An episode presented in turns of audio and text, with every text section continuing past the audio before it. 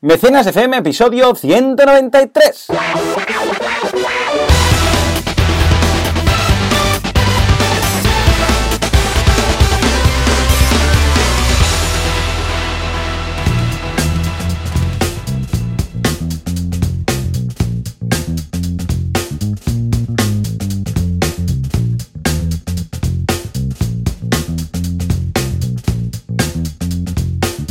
Buenos días a todo el mundo y bienvenidos una semana más, un sábado más a Mecenas FM, el programa, el podcast en el que hablamos de la actualidad del crowdfunding, crowdfunding, eh, mecenaje, llámale como quieras. Esto al final es todo un grupo de gente que se junta para apoyar una causa de una u otra forma, normalmente a través de dinero, recompensas, equity, lo que, lo que, lo, que tú quieras, lo que tú quieras. Hay muchos tipos de crowdfunding, pero para eso tenemos al otro lado del cable a Valentía Aconcia. Valentí, muy buenos días. Hola, muy buenos días. ¿Qué tal? ¿Cómo ha ido esta semanita? Muy bien, ¿no? muy bien. La, la- la verdad es que una semana un poco loca. Incluso uno de los días puede hacer un poco de desconexión. Trabajé el doble el día antes y luego bien. me lo reseté. sí, es, es trampa, es como doparse. Factor ¿no? autónomo, ¿no? Sí, sí. Exacto. Entonces trabajé y, y el día siguiente pues eh, estuve de relax. A ver, estuve contestando correos, igual todo, pero eh, no tenía reuniones, no tenía, yo sé, pues nada que grabar, no tenía que hacer nada. Simplemente, Uy, pues eh, ya está, estaba ahí, iba contestando los correos de vez en cuando, me conectaba, miraba los correos, que todo estuviera bien y tal. Y muy bien, la experiencia muy chula, a ver si lo puedo hacer una vez cada cinco años o alguna cosa de eso. Exacto, madre mía. Esto de Pero ser bien. autónomo es una locura, ¿eh? De verdad. Pero bien. Ah, por otra parte también, oh my god, cuando me pasaste por WhatsApp el tema de, de Housers, que se ve que han tenido problemillas ahora con la salida de uno de los socios.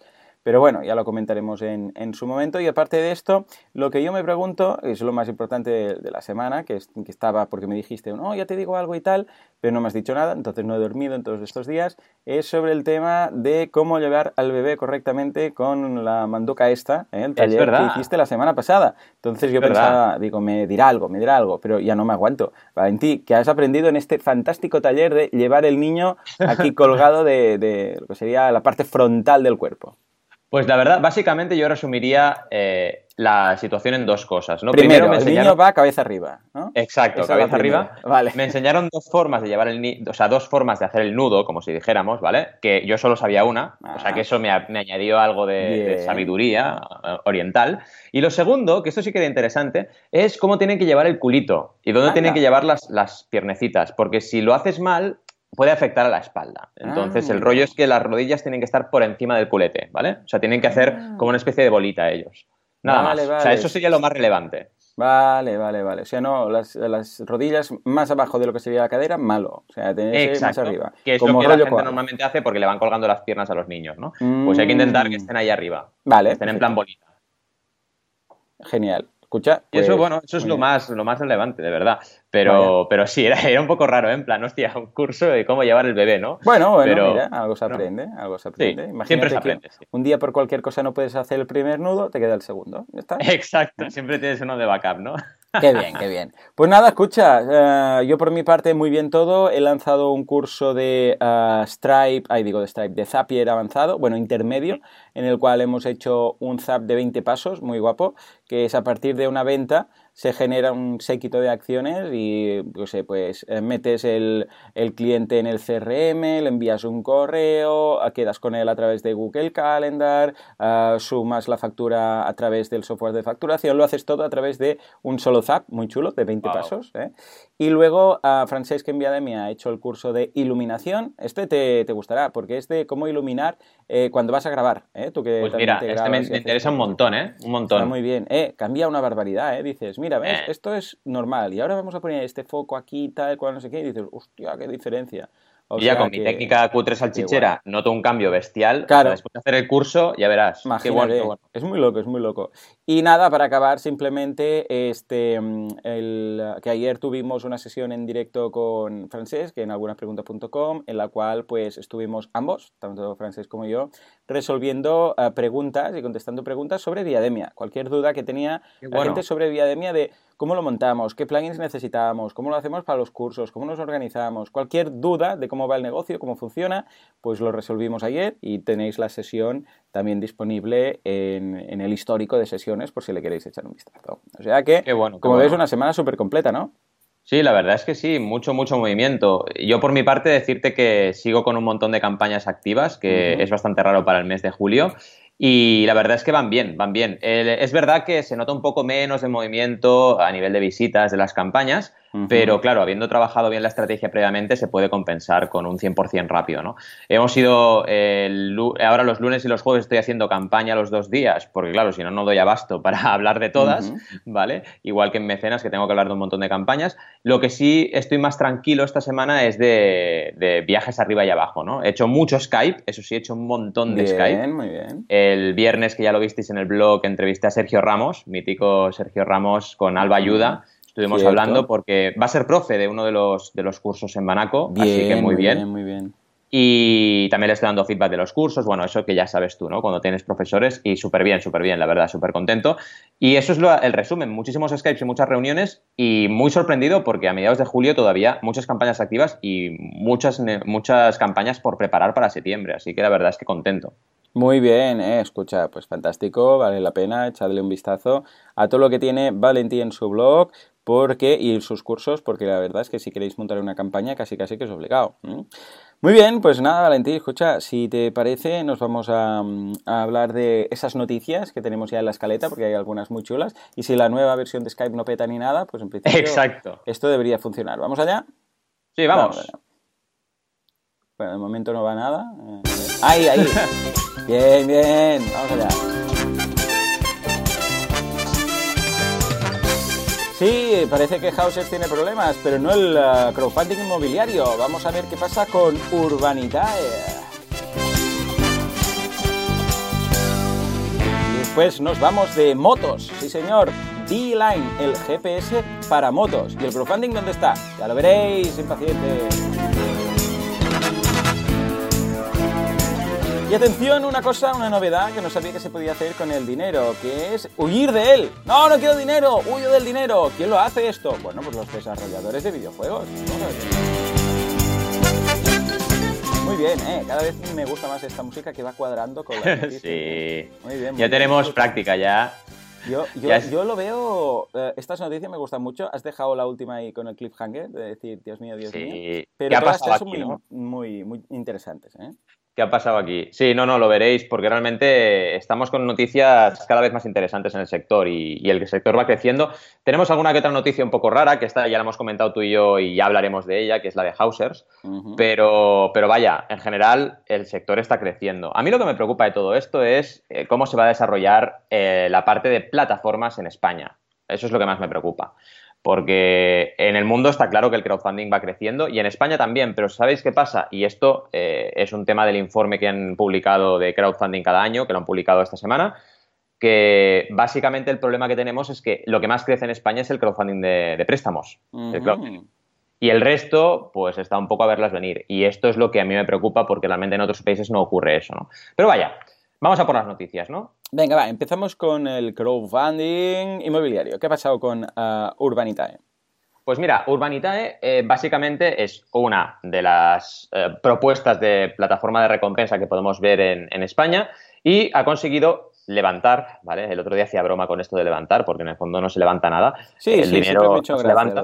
Sí, el to rise, el to rise. Pero bueno, lo coges el to rise, que en realidad es recaudar dinero, pero lo traduces mal y pones levantar y ya está, así de fácil, Y, eh, y nadie dijo nunca nada, ¿eh? No, no, no, el primero que dijo, esto sí, levanté una ronda, no sé qué, y el primero se quedó tan pancho, todos los escucharon y nadie dijo, perdón, quizás tu traducción es un poco cutre. No, no, no. Y así está el tema. Ah, es como lo de salvar y guardar, y alguien dijo, no, salvar no, guardar un archivo. Save es eh, guardar. Ah, vale. Y le corrigieron en su momento y arreglaron la vida a mucha gente, y en cambio aquí nadie. Uno dijo levantar, todos, los dieron, todos lo dieron por válido y, y ya está. Y ahora nadie entiende por qué se levanta el dinero.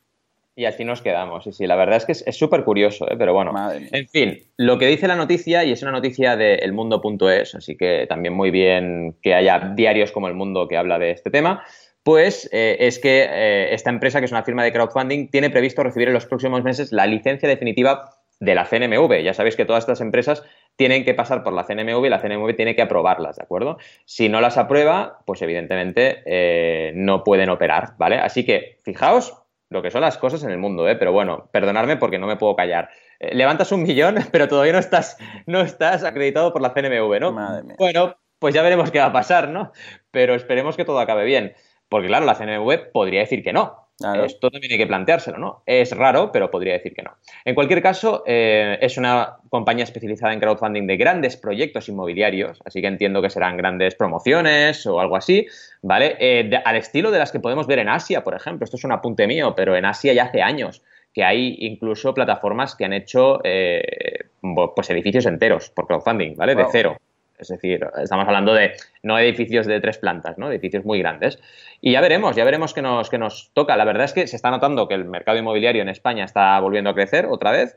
Así que creo que va bastante alineado con lo que está ocurriendo con el mercado en general.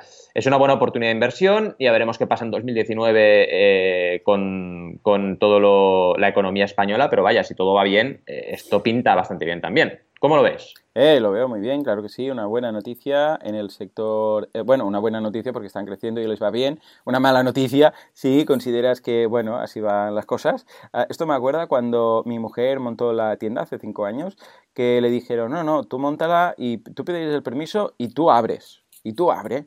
Porque dice, tarda tanto el permiso que, y sí, sí, efectivamente le llegó el permiso de apertura como al cabo de siete meses de haber abierto. Una locura. Pero todo el mundo le dijo lo mismo. No, no, no, tú abre, ya está. Porque si tienes que esperar, te vas a, o sea, vas a pagar, ¿qué? ¿Siete meses de alquiler esperando el tal?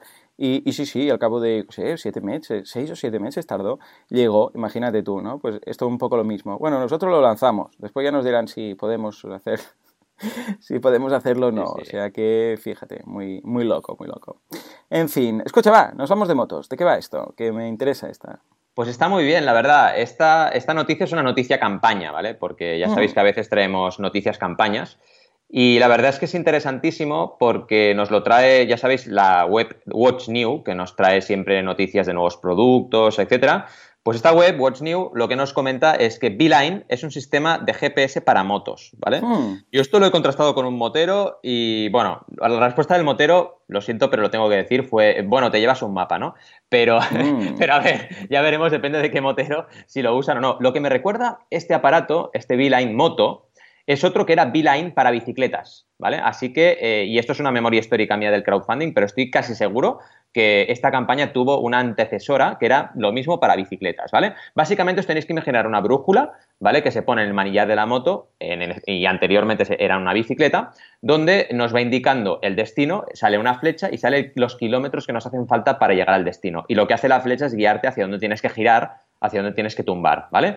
Es bastante, digamos, simple, pero claro, tú vas en moto y no puedes estar mirando ahí un megamapa, ¿no? Porque realmente la conducción de una moto es distinta de la conducción de un coche. Pero está muy, muy bien planteado, ¿no? Y lo traemos también esta, esta campaña porque es una noticia, es decir, no solo es campaña, sino que lo que nos comentan en, en What's New es todo un seguido de, de datos sobre, sobre este proyecto, ¿no? Eh, lo que nos dice además es que este Beeline Moto cuenta con algunas características que nos han llamado, les han llamado a ellos la atención, como por ejemplo una duración de batería de 30 horas con una sola carga. Esto está súper bien, claro. Es un factor clave, ¿vale? Es una de las claves de éxito que contamos siempre. Cuando tu proyecto es, por ejemplo, un dispositivo portátil, eh, la duración, durabilidad de la batería es básico, ¿vale? Eh, también nos hablan del precio, 199 dólares. Y nos dicen lo que llevan recaudado, que son ya 160.000 de un objetivo de 50.000. Así que bastante bien. Y está la, no- la noticia eh, en What's New y el enlace a Kickstarter, que es la plataforma que lleva esta campaña. ¿Cómo lo ves? Chulo, ¿no? Muy bien, claro que sí. Bueno, aparte de la valoración que hace el motero de, bueno, te llevas un mapa, Sí, está muy sí. bien la campaña. de cuadro. me dejó Claro de que cuadro. sí, sí, bueno, bueno, porque a veces es lo primero, ¿no? Te quedas con la idea y tal y dices, bueno, esto como, un- como un mapa y tal, ¿no?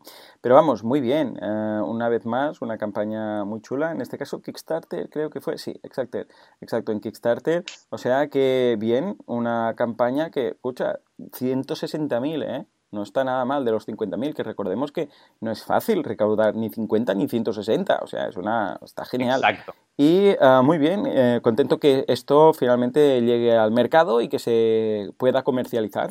O sea que una nueva, un nuevo ejemplo de producto que no se hubiera podido lanzar o hubiera sido un riesgo lanzarlo para el mercado directamente. Muy bien, muy bien, me gusta. Y ahora nos vamos, atención, atención a esta notición, linkbait si quieres, pero que desarrolladores de videojuegos que huyen de, con el dinero. Dios mío, ¿qué está pasando? Ah, con el dinero. Ah, Ahí, ahí. amigo. Yo he dicho, no le, no le, diré nada y luego se lo diré. Porque era huir del dinero. Pero podría ser, ¿eh? Sí, ¿no? Yo, yo, pensaba, cuando he visto el titular, digo, calla, esto debe ser que, mm, que no han aceptado porque ha pasado algo y han dicho, no, no, no, vamos a dejar la campaña porque no se puede cumplir, lo que sea. Esto, eh, entonces esto es mucho más, mucho más fashion. Me imagino ahora ya una película rollo el, el golpe, ¿no? Vamos a, vamos a ponerle, vamos a ponerle música. Aquí. Y esto sería así. Y atención, porque parece una película de Hollywood, pero ha ocurrido. Los videojuegos huyen con el dinero de los mecenas. ¡Oh my god! A ver, ¿qué ha pasado? ¿Qué ha pasado? Dime, ¿era un pues golpe planeado o, qué? ¿O, pues, es Mira, es la, típica, es la típica noticia, digamos, un poquito sensacionalista. no, quiero, decir nada, ¿eh? Tres de juegos, os quiero un montón, pero tengo que comentaros dos cosas. Primero, eh, por cada campaña que encontréis de estas, yo encontraré 10 que no lo han hecho, no, lo digo con el dinero. Y otra cosa, odio, os lo digo a vosotros, pero porque os ha tocado, ¿eh? Odio eh, esas, esos artículos que tienes que ir pasando con las flechitas para ir viendo el resto del contenido, ¿vale? Aquello de los 10 no sé qué y tienes que, empiezas por la 1 y tienes dos flechitas abajo y tienes que ir para adelante y para atrás. ¿No os pasa? Eso, es que es odioso, no sé por qué se ha puesto de moda eso. Sí, sí, es un rollo patatero, dices, oye, ponme las 10 y ya bajo y las leo. O sea, no me pongas aquí las flechitas para ir siguiendo. Pero bueno, básicamente, ahora ya con todo el cariño del mundo, los de 3D Juegos lo que nos dicen son, pues, estos casos de, bueno, de creadores que no han hecho las cosas bien. El primero ya lo conocéis, lo hemos hablado, el de Ant Simulator, que es que me hace mucha oh, gracia porque... Sí, o sea, todos los que hablan de cosas chungas del crowdfunding ponen Ant Simulator. Estaremos en 2030 y seguiremos hablando de Ant Simulator, ¿no? Que sí, es verdad, esta gente pues cogió el dinero, era un simulador que tú eras una hormiga, que bueno, la gente aportó dinero y bueno, se fueron de strippers. Vale, muy bien, esta gente lo hizo mal, ¿no? Pero vamos a ver el resto, porque el resto sí que me tiene un poco eh, inquietante, ¿no? me tiene un poco inquietado. La segunda es Mansion Lord, un juego que mm. mezclaba investigación, RPG y simulación de negocios que hace gala de un bonito trabajo gráfico, ¿vale? Salió en Kickstarter y también en Greenlight Steam.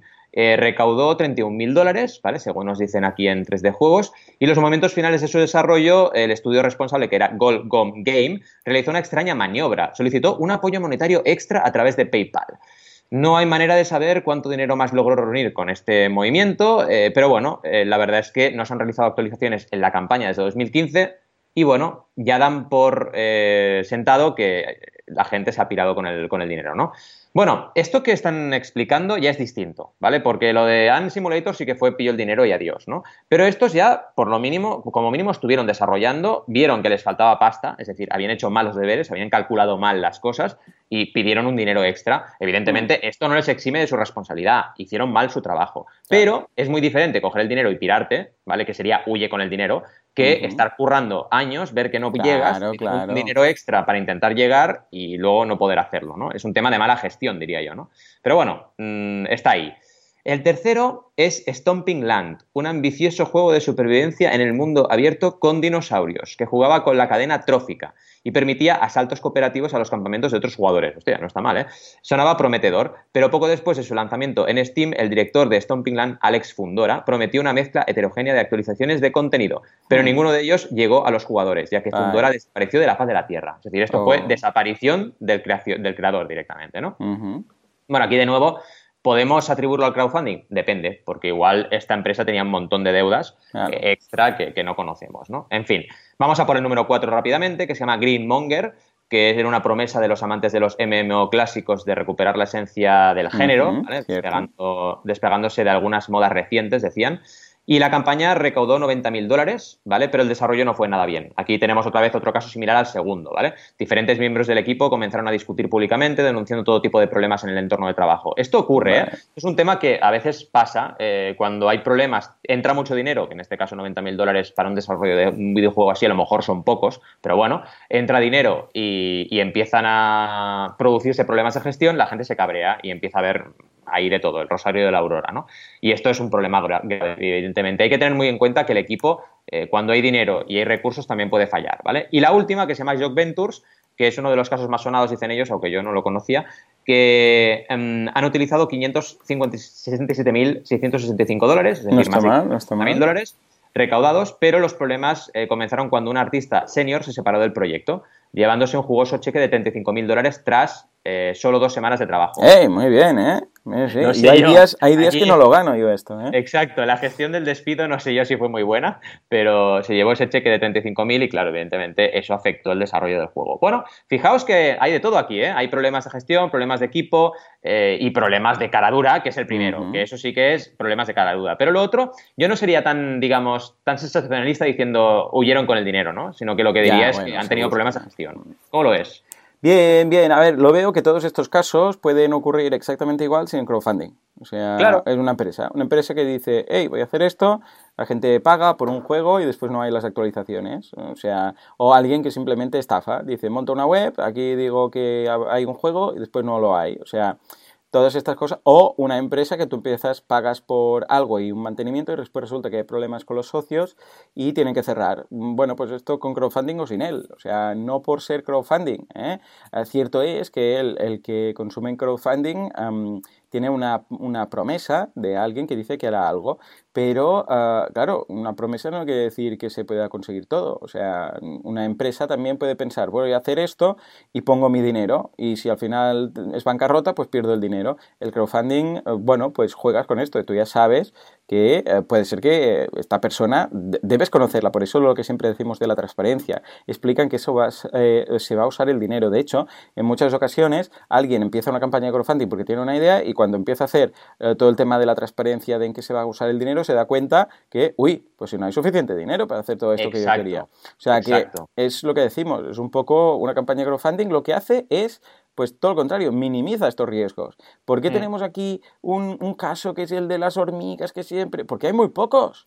Hay muy pocos. Cuando hay tanta transparencia, una, a ver, una persona puede montar una página web sin decir ni quién es, ni que no sé qué, vender el oro y el moro y después estafar a todo, todo Cristo. Mm. Pero es muy difícil que esto pase en crowdfunding. ¿Por qué? ¿Cuántas veces en servicios? Claro. Sí, En servicios de internet pasan estas cosas a veces. De hecho, el crowdfunding lo que hace es minimizar los casos. ¿Por qué? Porque se mm. requiere, vamos, un, un, para que la gente se fíe de ti, se necesita una transparencia brutal.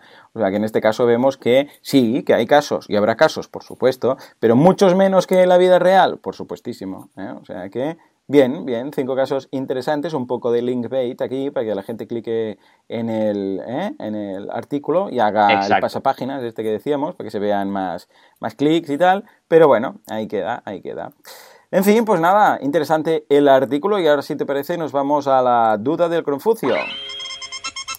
Effective Wonder. ¿Y quién nos lo pide esto? Nos lo pide Jordi, que nos dice, eh, ¿qué os parece esta campaña en Berkami? Se trata de una campaña, una campaña de Crowd Wine, tu vino del Penedés, un proyecto participativo, eh, participativo hoy estoy espeso, para elaborar vino blanco 100% macabeo a partir de las viñas más viejas del Penedés. Bien, bien, ya hemos hablado en muchas ocasiones del eh, wine funding, ¿verdad? Pues sí, la verdad es que es interesante y la verdad es que también es interesante ver esta pre-campaña, porque lo que nos comenta Jordi es cómo está planteada la pre-campaña, que no sé si lo sabéis, pero en Berkami ya podemos usar una pequeña eh, página de pre-campaña, una pequeña página fuimos, landing. Uh, conejillos de Indias con la Exacto, exacto. Igual ya lo comentamos seguramente, porque para la guía lo comentamos seguro, vaya. Pero en cualquier caso, lo que podéis observar aquí es básicamente lo que estaba leyendo ahora Joan, es decir, el título y el subtitular que tú introduces en tu página, el vídeo, ¿vale? Y luego tienes abajo un banner, una especie de banner que te, ve, te ves primero el, eh, el usuario del proyecto, el creador, la categoría, dónde ha sido creado y un banner para ponerle like, ¿vale? Y este like lo que te sirve es, tienes que iniciar sesión para hacer el like, lógicamente, este like lo que te sirve es para estar al corriente, ¿vale? ¿Y qué significa eso? Pues que cuando la campaña empieza te envían un mail y eh, te, informan de que el proyecto ya está activo y puedes aportar. Es una forma, bueno, digamos, interesante porque al final es lo que buscas. Claro, aquí el vino, eh, el vino, bueno, el vino también, pero el vídeo tiene, una, eh, tiene una importancia crucial, ¿vale? Y en este caso tengo que decirle a Jordi que me ha gustado el vídeo, es decir, es un vídeo muy directo, es un vídeo donde se explica directamente de qué va el proyecto, que es como tú bien decías y adelantabas, es un vino crowdfunding, es decir, es un vino que podemos crear gracias al crowdfunding, precompraremos este vino y tendremos botellas. Y además, muy interesante, el tema del diseño, porque en este caso ha habido, y esto es interesante y lo sabemos nosotros porque nos lo han informado, pues una parte de la pre-campaña ha sido votar el diseño que tendrán estas botellas. Y esto es muy interesante porque genera interacción antes de empezar con la campaña y la gente pues ya está, digamos, con ganas de ver esa campaña porque ha votado cuál, cuál de los diseños que habían propuestos le gustaba más, ¿no? Así que interesante ese punto también. La verdad es que bajo mi punto de vista está bien trabajada. Lo que sí le diría a Jordi es que eh, tenga muy en cuenta qué objetivo tiene de recaudación y cuántos correos electrónicos capta antes de empezar, es decir, cuántos likes en este caso la página de, de Berkami y si tiene también otra vía para captar correos, que también la use, ¿vale? Porque al final no vamos nunca sobrados. Y si también puedes tener en paralelo una base de datos con clientes y correos que tengas tú, ¿vale? También está bien, porque así puedes analizar con MailChimp cómo van los envíos y cómo responden, etcétera, etcétera. ¿Cómo lo ves, Joan? Bien, lo veo muy bien, muy interesante y lo que decimos, a ver, eh, el vídeo genial, pero faltan datos para poder hacer una valoración completa en cuanto al objetivo, recompensas, datos de, ah, de seguidores que tenemos, de comunidad activa, etcétera. ¿eh? Pero vamos, en principio la información que tenemos es buena, es muy correcta. O sea que haremos seguimiento de esta campaña que está a nada de empezar. Por otra parte, ah, campañas. Venga, va, nos vamos a las campañas, que la primera me interesa mucho porque es tema de estas e-bikes. Es la campaña de Valentín. A ver, ¿qué tiene, qué tiene eh, Doraemon, en este caso, qué tiene esta campaña que te ha hecho, ah, bueno, pues fijarte en ella, ¿no? Porque es una bicicleta eléctrica que hemos visto ya muchas de estas campañas y um, en muchos casos funcionan perfectamente, ¿no? ¿Qué tiene esta de especial? Pues mira, la verdad es que, mm, sobre todo, eh, que son clientes, ¿no? Que, estoy trabajando con ellos, pero además de eso, el diseño a mí me ha parecido muy, muy interesante. ¿Por qué? Una de las cosas que más me sorprende de O-Bike es la batería, que es extraíble completamente, ¿vale? Esto está súper chulo. Y lo que puedes hacer con la batería es extraerla y cargarla en cualquier momento, ¿vale? y la ah, puedes sacar de la bici. Eso está Eso es muy bueno. Pero yo tengo la bici eléctrica y para cargarla todo el rato tiene que estar en el garaje de casa de mis padres, porque si no ya me explicarás dónde la cargo. Pues no, no la puedo, claro, no puedo subir aquí al tercer piso del despacho donde estoy ahora, la bici por el ascensor y tal, porque es un pedazo de bici, ¿no? En pues cambio, sería ideal sube, dejas la bici donde quieras, aunque en el garaje no haya ah, porque pasa mucho que hay muchos garajes que no tienen enchufe, ah, porque es, yo que el, trastero del garaje, ahí no hay enchufe, solo la luz del techo, ¿no? Y te puedes llevar la batería a casa y cargarla ahí. Ahí está, eso es lo que tiene O-Bike, para mí es una de las cosas más chulas que tiene, ¿no? Luego tiene una cosa muy interesante también, que es que eh, cuando tú, por ejemplo, notas que estás pedaleando y te cuesta un poco más, ella ya es inteligente y entonces activa el motor, ¿vale? Entonces no tienes que estar pendiente y también está bien porque se adapta a tu ritmo de, pedalea, de, pedal, de pedaleado, sería, ¿no? Y la verdad es que también está muy bien. También es muy ligera, muy, muy ligera y muy fácil de sí, llevar. solo 15 kilos, una pasada. Para una bici de estas características eléctrica, 15 kilos es brutal. Sí, sí, la verdad es que tiene unas características, es como ya la, vamos, 2.0 de las bicicletas eléctricas, ¿no? Está muy bien porque estos emprendedores han sabido esperar, han sabido eh, esperar hasta el momento justo y mejorar al máximo las cualidades de la bicicleta mm, viendo un poco todo lo que había en el mercado y la verdad es que la han clavado, la han clavado y, los resultados acompañan. ¿eh? Es súper plegable también, súper fácil de plegar, el manillar, los... esto sí que ya lo hemos visto muchas veces con las Brompton y tal, pero en bicis eléctricas igual está un poco más limitado y esta bici se pliega muy bien y te permite pues guardarla en cualquier lugar, ¿no? Y además de eso es bonita, que eso también es importante. Sí, Tiene un diseño bonito y eso es muy muy chulo. ¿Qué hemos conseguido en esta campaña? Pues de entrada, eh, llegar al 100% en 8 horas, cosa importantísima, ese efecto Big Bang muy, muy interesante. A nivel de recompensas, que sepáis que empiezan en, empezaban en 1350, que eran las Super Early Birds, luego pasamos a 1575, que eran las Early Birds, y luego ya eran las normales a partir de 1665, ¿vale? Se han agotado, evidentemente, todas las primeras y además hemos desbloqueado dos objetivos ampliados. El primero, que era de 20.000, que lo que nos han dado es eh, opciones de color, y el segundo, que era de 30.000, que nos regalaba a todos los mecenas una cestita para poner en la bici, ¿vale? Para llevar lo que quieras, la típica cestita que va delante de todo.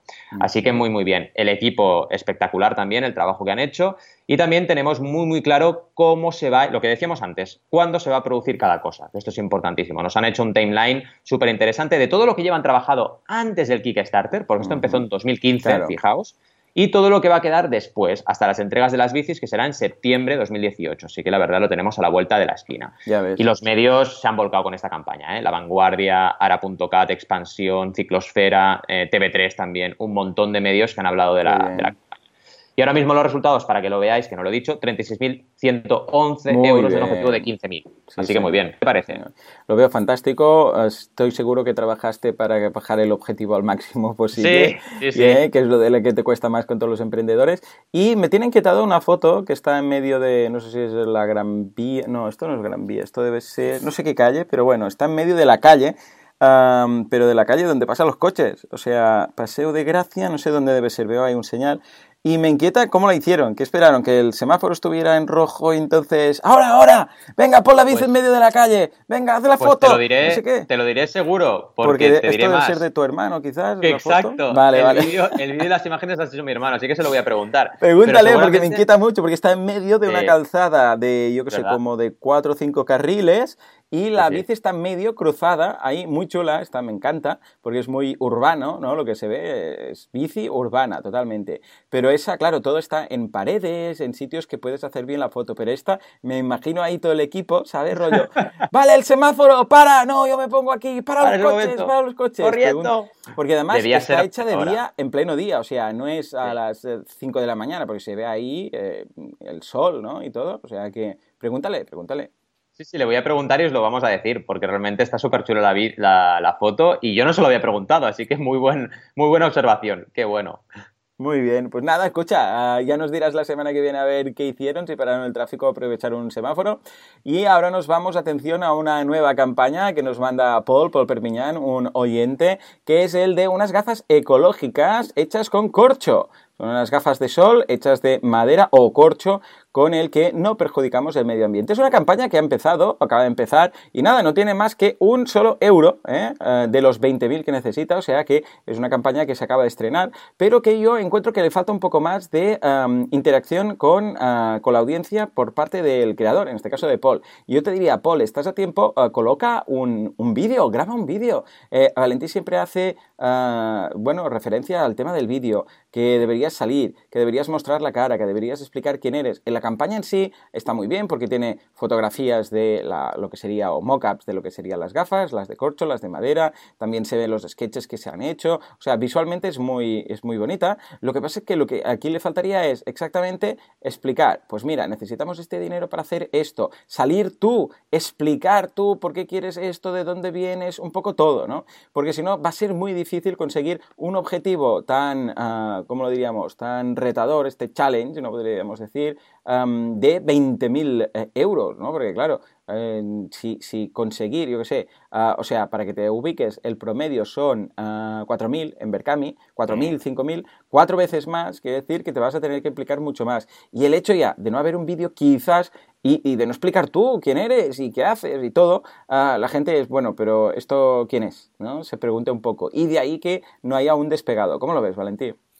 Pues la verdad es que 100% eh, lo que comentas tú, es decir, el vídeo es fundamental en cualquier campaña de crowdfunding y sin vídeo, pues evidentemente vas, vas muy justo, ¿no? Ya de entrada. Entonces es importantísimo que trabajemos de esa forma. Y luego también, eh, bueno, la verdad es que imágenes de producto hay, hay suficientes, pero es importante que la gente pueda percibir esta historia de una forma rápida, fácil, cómoda y el vídeo es la mejor herramienta para ello. Así que yo la verdad, y creo que has dado en el clavo, es la principal crítica que, constructiva que le hago a esta campaña, que hagan un vídeo ya y que expliquen un poco la historia. Y que tampoco se desanime, es decir, si al final no consigue el éxito, no pasa nada, va por buen camino, toda la parte descriptiva está bastante bien, entonces eh, que trabaje esa parte y que trabaje la estrategia, que es lo que no se ve. Es decir, aquí eh, intuyo que no ha habido una pre-campaña suficientemente intensa y que la gente, pues bueno, eh, ha llegado ahí mm. a cuenta gotas una vez la campaña estaba estrenada y eso es muy, muy negativo. Tenemos que empezar fuerte, tenemos que empezar con gente que ya sepa que está esta campaña activa y que se motive, ¿no?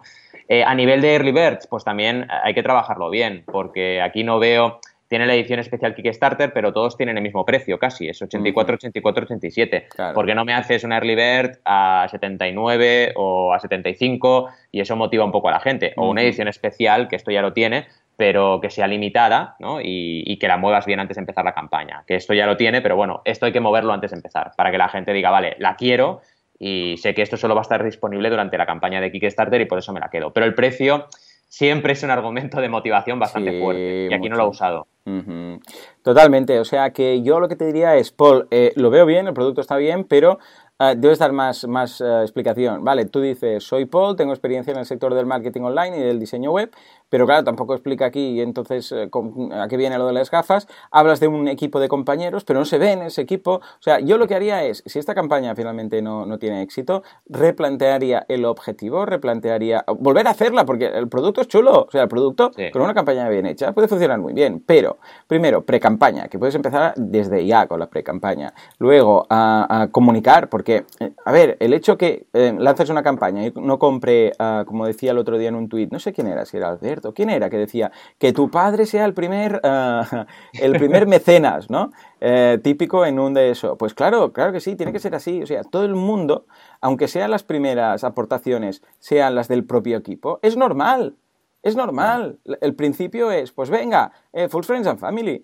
Tu padre, tu madre, uh, tu hermano, de quien sea, todos amigos, tú, haced, bueno, tú quizás no, espérate un poco a hacer la, tu aportación, pero vamos, las 5, 6, 7 personas primeras deberían hacerlo a los minutos. Y esto se sí. hace en todas las campañas, es lo más normal del mundo. Eh, papá, que mañana sale tal, eh. eh por favor, ponte, prepárate con la tarjeta y los primeros minutos tal. Todo esto ha fallado aquí, ¿no? Con lo que yo lo que te diría es, prepara bien la pre-campaña porque el producto lo veo muy válido, prepara un buen vídeo, ¿eh? Y a partir de aquí, escucha, si esta campaña no funciona, monta, monta otra, también puedes montarla tanto en Kickstarter como en cualquier otra campaña, porque yo creo que el, el, um, el producto lo vale y creo que puedes recaudar, no sé si 20.000, pero una campaña de 5.000, 10.000 euros, estoy seguro que lo puedes sacar.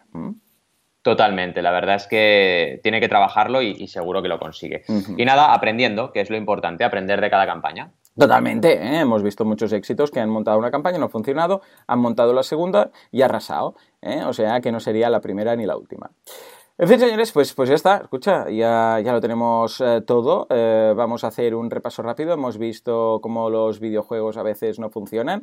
Hemos visto también qué pasa con el crowdfunding inmobiliario, que va a más. Hemos visto también uh, los éxitos de uh, las campañas de vinos, de las campañas de videojuegos. Y, como no, también hemos visto este, esta fantástica bicicleta y bike urbana que ha funcionado la mar de bien. ¿Mm?